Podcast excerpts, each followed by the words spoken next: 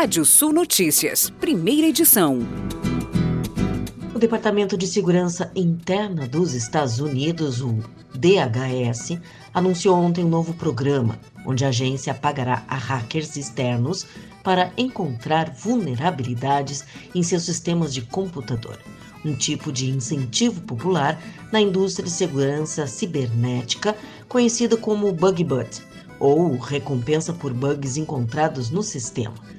Ao contrário de muitas recompensas por bug que estão abertas para qualquer pessoa, o DHS informou em um comunicado que seu programa vai incluir apenas pesquisadores de segurança cibernéticas avaliados que foram convidados a acessar sistemas HS externos específicos.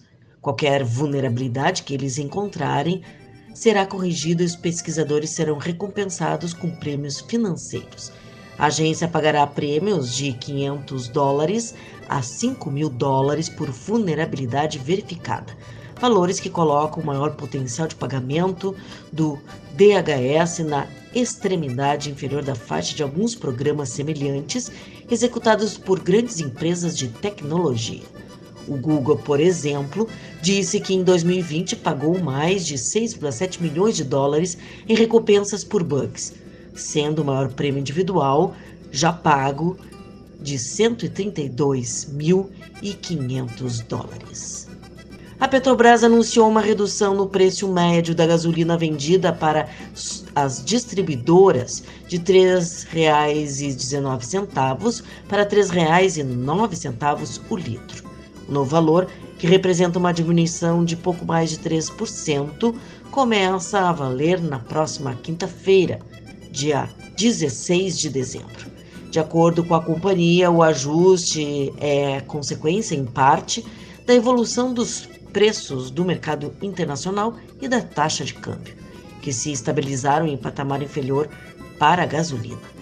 No comunicado, a empresa reitera seu compromisso com a prática de preços competitivos e em equilíbrio com o mercado, ao mesmo tempo em que evita o repasse imediato para os preços internos das volatilidades externas e da taxa de câmbio causadas por eventos conjunturais. E o iFood vai iniciar na quarta-feira a sua primeira rota experimental de entregas por drone do Brasil. A operação terá entregas intermunicipais com voos entre Aracaju e Barra dos Coqueiros, em Sergipe. Trata-se da segunda etapa do projeto que o uso de drones para delivery no país pela empresa. Os, pre... Os primeiros testes foram realizados em Campinas, São Paulo, mas apenas com entregas pontuais. Em Sergipe, o delivery por drones vai funcionar de 11 da manhã até 17 horas da tarde, de quarta a domingo.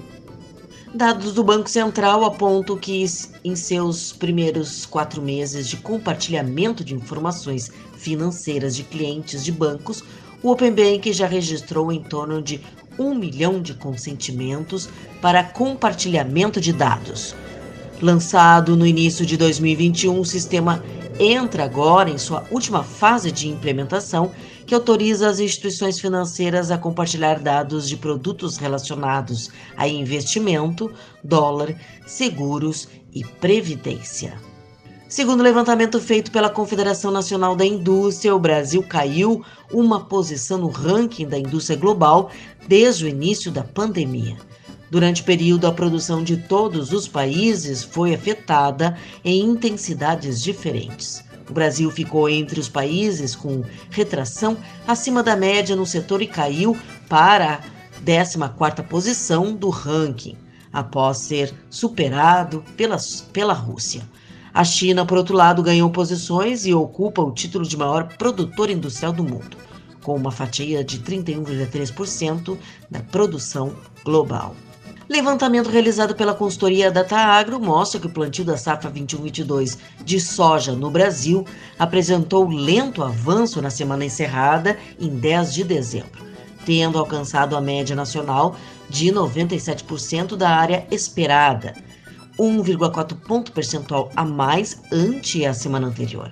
Esse ritmo semanal ficou abaixo dos 3,5 ponto percentual em igual momento de 2020 e dos 3,4 ponto percentual da média nos últimos cinco anos. No entanto, o acumulado segue como recorde absoluto para o período e os trabalhos se encerrarão nos próximos dias. Na mesma data do ano passado, a semeadura do país havia registrado 96,6%, na média plurianual, 95,6%. E a Câmara dos Deputados manteve na sessão de ontem o texto base do Marco das Ferrovias, que foi aprovado na segunda-feira, dia 13, na Casa. Os deputados rejeitaram uma suspensão de mudança, destaque, apresentada ao PSOL, que pretendia retirar da matéria o regime de autorização. O projeto de lei agora vai para a sanção presidencial. Você pode ler mais notícias no portal Rádio Sul. Pode ouvir esse boletim no seu agregador favorito de podcast. Sou Kátia Desessar e volto na Rádio Sul Notícias, segunda edição, às 18 horas. Previsão do tempo. Olá, ouvintes da Radiosul.net. Tempo ainda com nebulosidade na fronteira com Uruguai, leste e serra nessa quarta-feira. Pode chover forte no litoral, em áreas do norte. Máxima não chega a 30 nessas localidades. Oeste, centro e noroeste, variação de nebulosidade, períodos de sol nessa quarta e também na quinta-feira, temperaturas chegando a 36 graus. Na quinta-feira, ainda com nebulosidade, ventos moderados e chuva no sudeste, costa gaúcha até a serra. Temperaturas nessa quinta-feira entre 18 e 31 graus em Santana do Livramento, entre 24 e 31 em Venâncio Aires, faz entre 20 e 28 em Rio Grande, nas Missões em São Luís Gonzaga entre 22 e 36 graus, Bento Gonçalves na Serra entre 21 e 28, temperaturas entre 21 e 26 graus em Porto Alegre.